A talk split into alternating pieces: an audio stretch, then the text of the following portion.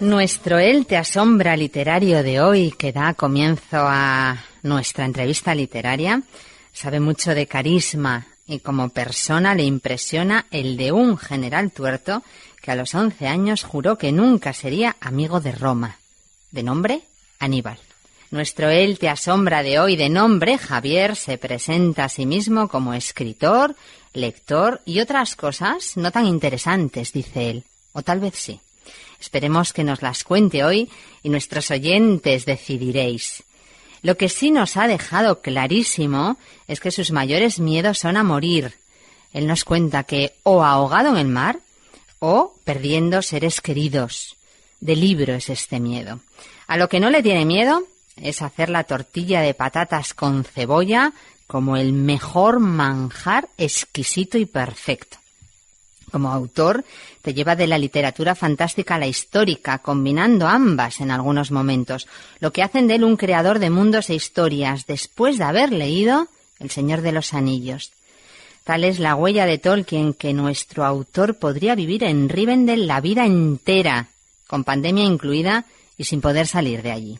Un autor que empezó escribiendo para él y cuando mostró sus historias al mundo entendió lo que es alcanzar y conectar con lectores a los que no les duele gastar el dinero en sus libros.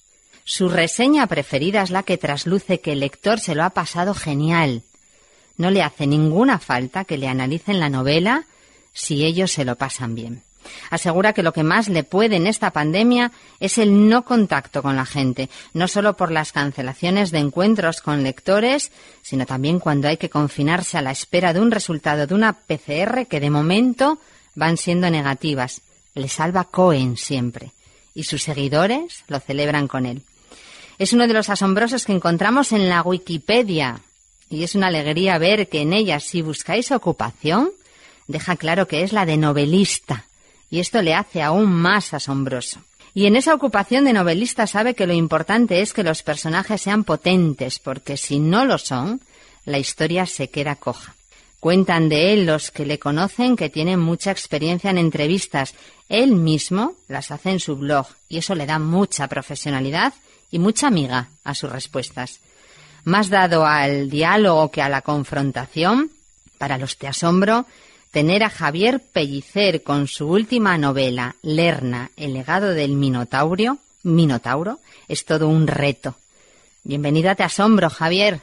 Hola Ana, buenas tardes a todos los oyentes. Bueno, fascinado con la introducción. bueno, pues nos alegramos porque siempre decimos que una de de nuestros, no sé, de nuestras misiones en este programa es asombraros también a los entrevistados que nos cedéis vuestro tiempo y vuestro arte. Así que si te ha fascinado, ese era el objetivo. Muchísimas gracias. Gracias a vosotros. ¿Qué tal, Javier? ¿Cómo estás? Bien, perfectamente. Aquí un poco con la promoción del libro y todo, eh, luchando por la novela ahora en tiempos de pandemia. Hmm, que no es poco. Que no es poco.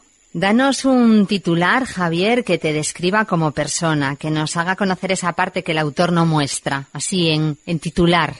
Pues yo me resumiría como un soñador, como un soñador despierto. Creo que es la manera más, más, más potente de describirme. un soñador despierto, qué bueno. ¿Y un titular para Javier Pellicer, autor? Pues básicamente lo mismo, porque el autor y la persona creo que van indefinidamente unidos. Creo que no se puede separar al autor de la persona y si la, y si la persona es un soñador despierto, el autor también lo tiene que ser por fuerza. Si no, sería imposible crear todas las historias que creamos. Claro, el autor en, en tu caso es el que, digamos, pone palabras ¿no? a esos sueños despierto. Efectivamente. Has escrito mucho sobre Aníbal, el espíritu del lince, los leones de Aníbal, el personaje histórico es un coloso que estuvo a punto de cambiar la historia para siempre y, bueno, y lo hizo prácticamente solo, sin la ayuda de nadie. ¿Cómo cree Javier, cómo crees que está tu debe y haber en esto de lograr las cosas por ti mismo sin ayuda de nadie? Bueno, la verdad es que Aníbal sí que tuvo ayuda, pero, pero fue el, el, artífice de esa ayuda. Él se buscó su propia ayuda porque sabía que su país no, no iba, su, su nación no iba a apoyarlo pero creo que Aníbal es un, ejemplo maravilloso de lo que puede conseguir una persona si está motivada y si tiene, si tiene un, objetivo en mente. Y cómo la voluntad de una persona arrastró a tantos y tantos eh, gente que ni siquiera era de su propia de su propia sangre ni de su propio ni de su propio pueblo y que luchó con él hasta hasta llegar hasta Italia incluso a la propia Roma prácticamente y, gente que no le debía nada al propio Aníbal y él consiguió a través de carisma, de voluntad y fuerza consiguió arrastrar los rotos y como como tú comentabas prácticamente cambiar la historia de la humanidad. Imaginemos qué hubiera pasado si hubiera llegado a Roma y lo hubiera conquistado. Sería ahí hay una novela también una novela o crónica para contar. Quizás algún día la contemos. Seguro que sí. Una pregunta que quise siempre hacerle a un autor.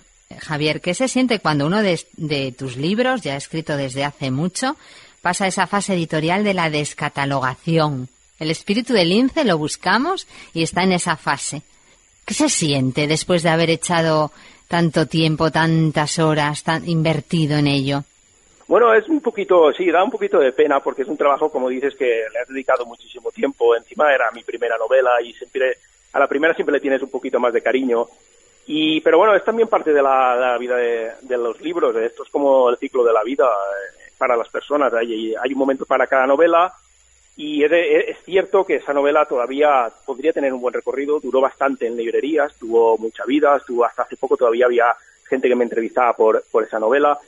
Y bueno, siempre puede haber la posibilidad de que haya una reedición en, la editorial que sea, quizás en Erasa o quizás en, cualquier otra, pero pero está ahí, eh, la, novela está ahí. Y aunque no, esté, no se pueda conseguir en, papel, todavía, todavía está adentro en audiolibro. Creo, mm. que, creo que todavía tiene puede dar algún recorrido más la novela esta. Sí, eso te iba a decir ahora, porque es una de las cosas, la, la pregunta tenía trampa, porque es una de las cosas que, que nos llamó la atención, que es uno de los audiolibros dramatizados vamos a decirlo así, por Joan Mora.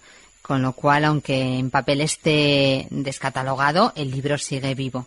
Y luego hay un lado más amable, ¿no? Esa fase en la que uno empieza a escribir y entonces aparece el libro en el que estás ahora en plena promoción, Lerna, el legado del Minotauro. Ha sido de gestación lenta, cuentas que unos 15 años. Cuéntanos un poco de esa fase de creación. Sí, todo nace, todo nace un poco por mi fascinación por la obra de Tolkien, que como digo en todas las entrevistas es básicamente es el, autor que hizo que yo quisiera escribir. Y bueno, yo me, me, fascinó de tal manera la obra de Tolkien que quise descubrir qué había detrás de ella y, así fue como llegué a descubrir una de las una, una de las eh, de los trabajos que había influenciado mucho a Tolkien, que fue la mitología nórdica, sobre todo del norte de Europa, eh, los ciclos artúricos, la, las eras nórdicas y escandinavas, el anillo de los Nibelungos, Beowulf, todo este tipo de influencias, todo este tipo de mitologías eh, hizo que yo descubriera más de esas historias y al final, eh, casi de rebote, llegué a la mitología irlandesa, que me parece fascinante, me parece maravillosa y tiene un montón de la magia que tiene Irlanda.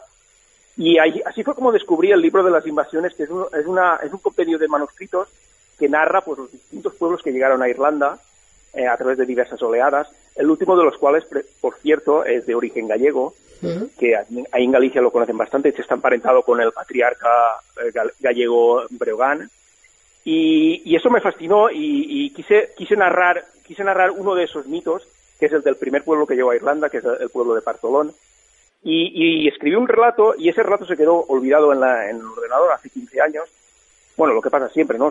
Cuando empiezas a escribir, escribes muchísimas cosas y algunas se quedan en el ordenador, nunca llegan a salir.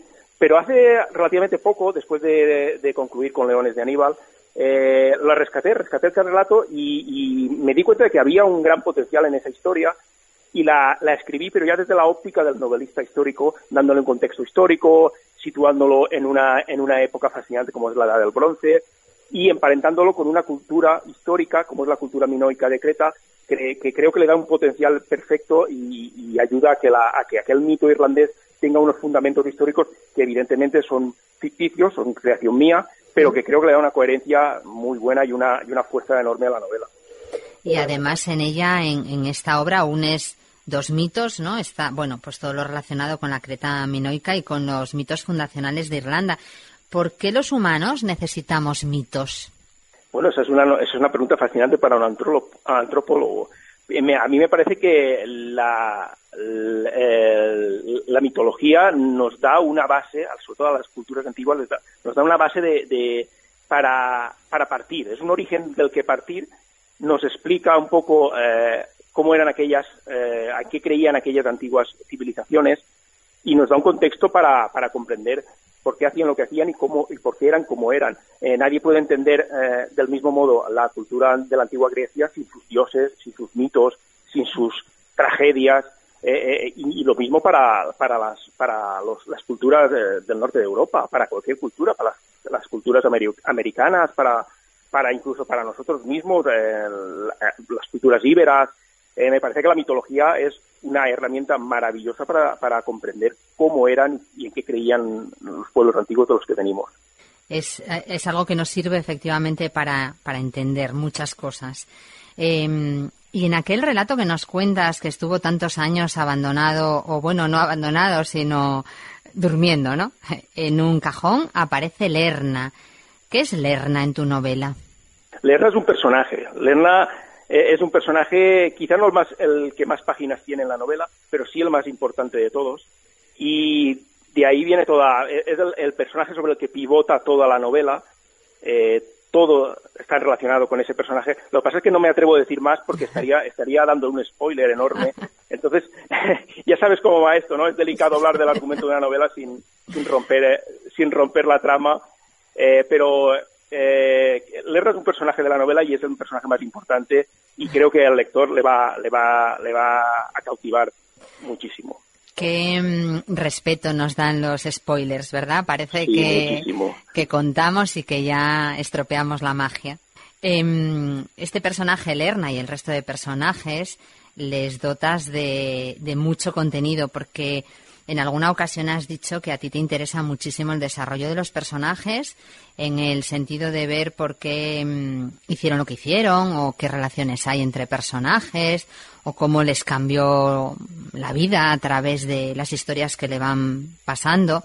Y mm, todas estas cosas, ¿tú crees que es lo que hace potente de verdad a un personaje, sea Lerna o cualquiera del resto de tu novela?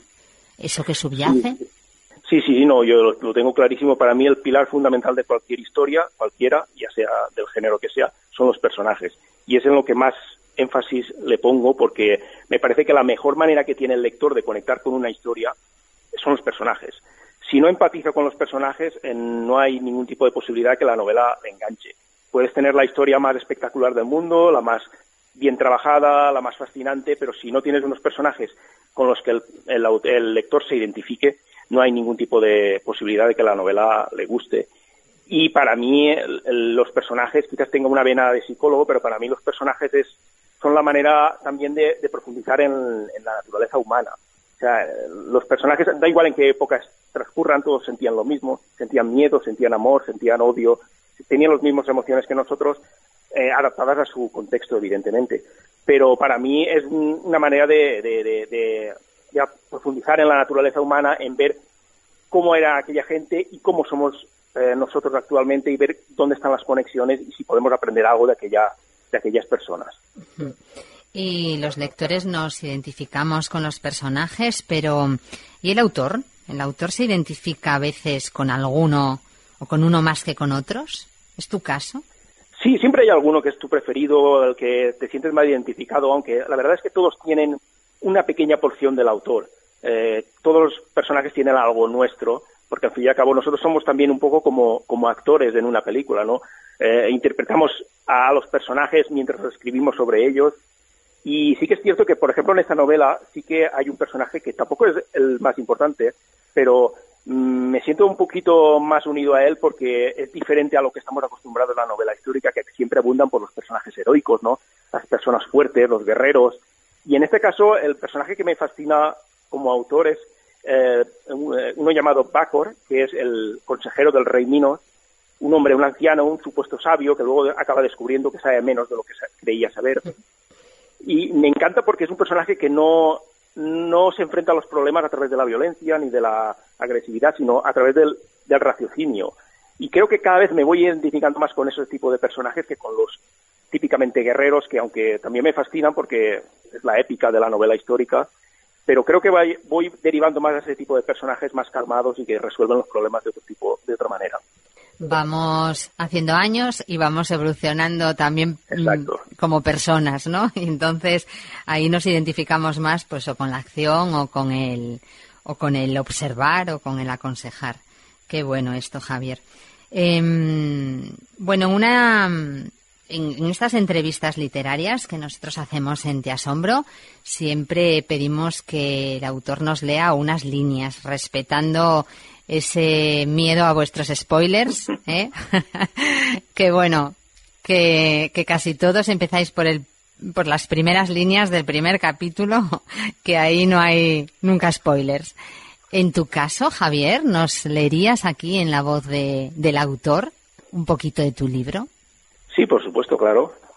Mira, pues yo también voy a empezar por el principio, porque encima es un principio, no, encima es un principio que empieza en lo más alto de la novela para luego empezar, eh, continuar con el origen de la novela. Voy a ello. A ver. Bartolón estaba más que dispuesto. Había desenvainado la espada y sujetaba la cabeza de su enemigo con la firme convicción nacida de la ira, de la venganza. El filo de bronce rozaba ya el cuello de Kiogul, cabecilla de los fomorianos. Su aspecto asilvestrado, sucio de barro y sangre, lo hacía parecer un animal salvaje, pero disponía del suficiente orgullo para sostener la, mirada de su verdugo. Nadie parecía tener el valor de romper el momento, ya fuera con una queja o siquiera un mísero resuello. Ni siquiera Starn. Tenía más motivos que el resto, y, aún así, contemplaba la escena sobrecogido, casi sin parpadear. Sabía que debía detenerlo, presentía que las consecuencias de aquel terrible acto serían devastadoras, pero era incapaz de reaccionar. Solo él lo comprendía, solo él, la cruel verdad, que aquel era el momento, el punto de inflexión, el acto del que pendía el destino de los suyos e incluso de muchos otros, lejanos en el espacio y el tiempo.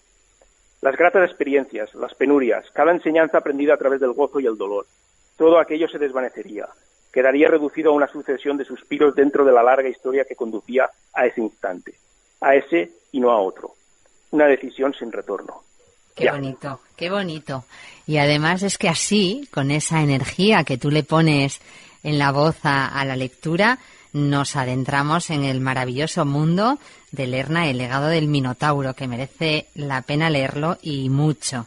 Em, Javier, ¿qué opinan tus lectores de, este, de esta novela, los que te siguen de, otros, de otro estilo de libros o de otros, otras novelas anteriores? ¿Alguna opinión así que te haya llamado la atención? Pues la mayoría pues, se pronuncia mucho en, los aspectos que yo quería potenciar, sobre todo en los personajes, en la emotividad de la historia, el reflejo de emociones. A la mayoría le están gustando mucho ese tipo de... Pero bueno, eso también es, es algo que viene conmigo, incluso desde las primeras novelas, aunque evidentemente va evolucionando. Es mi estilo propio y creo que la gente que me sigue, los lectores habituales y los nuevos que están descubriendo la novela, se están dando cuenta de que efectivamente de que voy por ese camino y que a mí lo que me gusta es potenciar las emociones dentro de las novelas. Y además, con la, como te decía, con esa energía que le has dado a la, a la lectura, está claro que las emociones es algo importante y con las que nos encontramos en esta novela. Javier, mm, es momento de ir despidiéndonos. Eh, una pena, siempre lo decimos, pero siempre es verdad. Lo que pasa es que los tiempos en, en radio son los que son.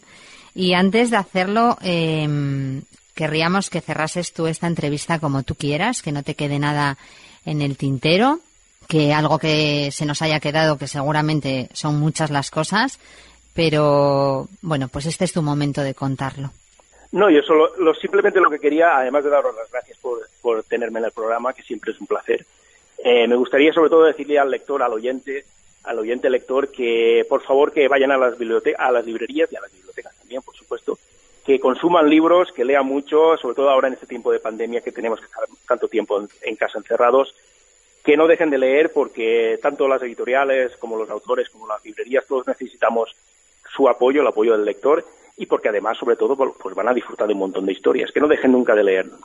Bueno, pues queda dicho y yo creo que desde Te Asombro eh, con estas entrevistas literarias que todas las semanas hacemos, ese mensaje siempre está ahí porque además ayuda mucho a afrontar y a entender la realidad de una manera muy distinta a como parece que es esa realidad. Em, nos despedimos nosotros de ti, Javier. ¿Alguna vez has dicho que el escritor ha de olvidar el objetivo de querer que su obra sea una gran obra maestra? Y en esa línea nos inspira para ti una frase de Julio Cortázar que dice así. Negarse a que el acto delicado de girar el picaporte, ese acto por el cual todo podría transformarse, se cumpla con la fría eficacia de un reflejo cotidiano. Gracias, Javier, por hacer con tus obras que el acto de escribir y de leer sea un acto por el cual todo pueda transformarse, como nos decía Cortázar. Y esperamos sinceramente que te lo hayas pasado genial en esta entrevista. Muchas gracias, me lo he pasado genial. Un abrazo. un abrazo.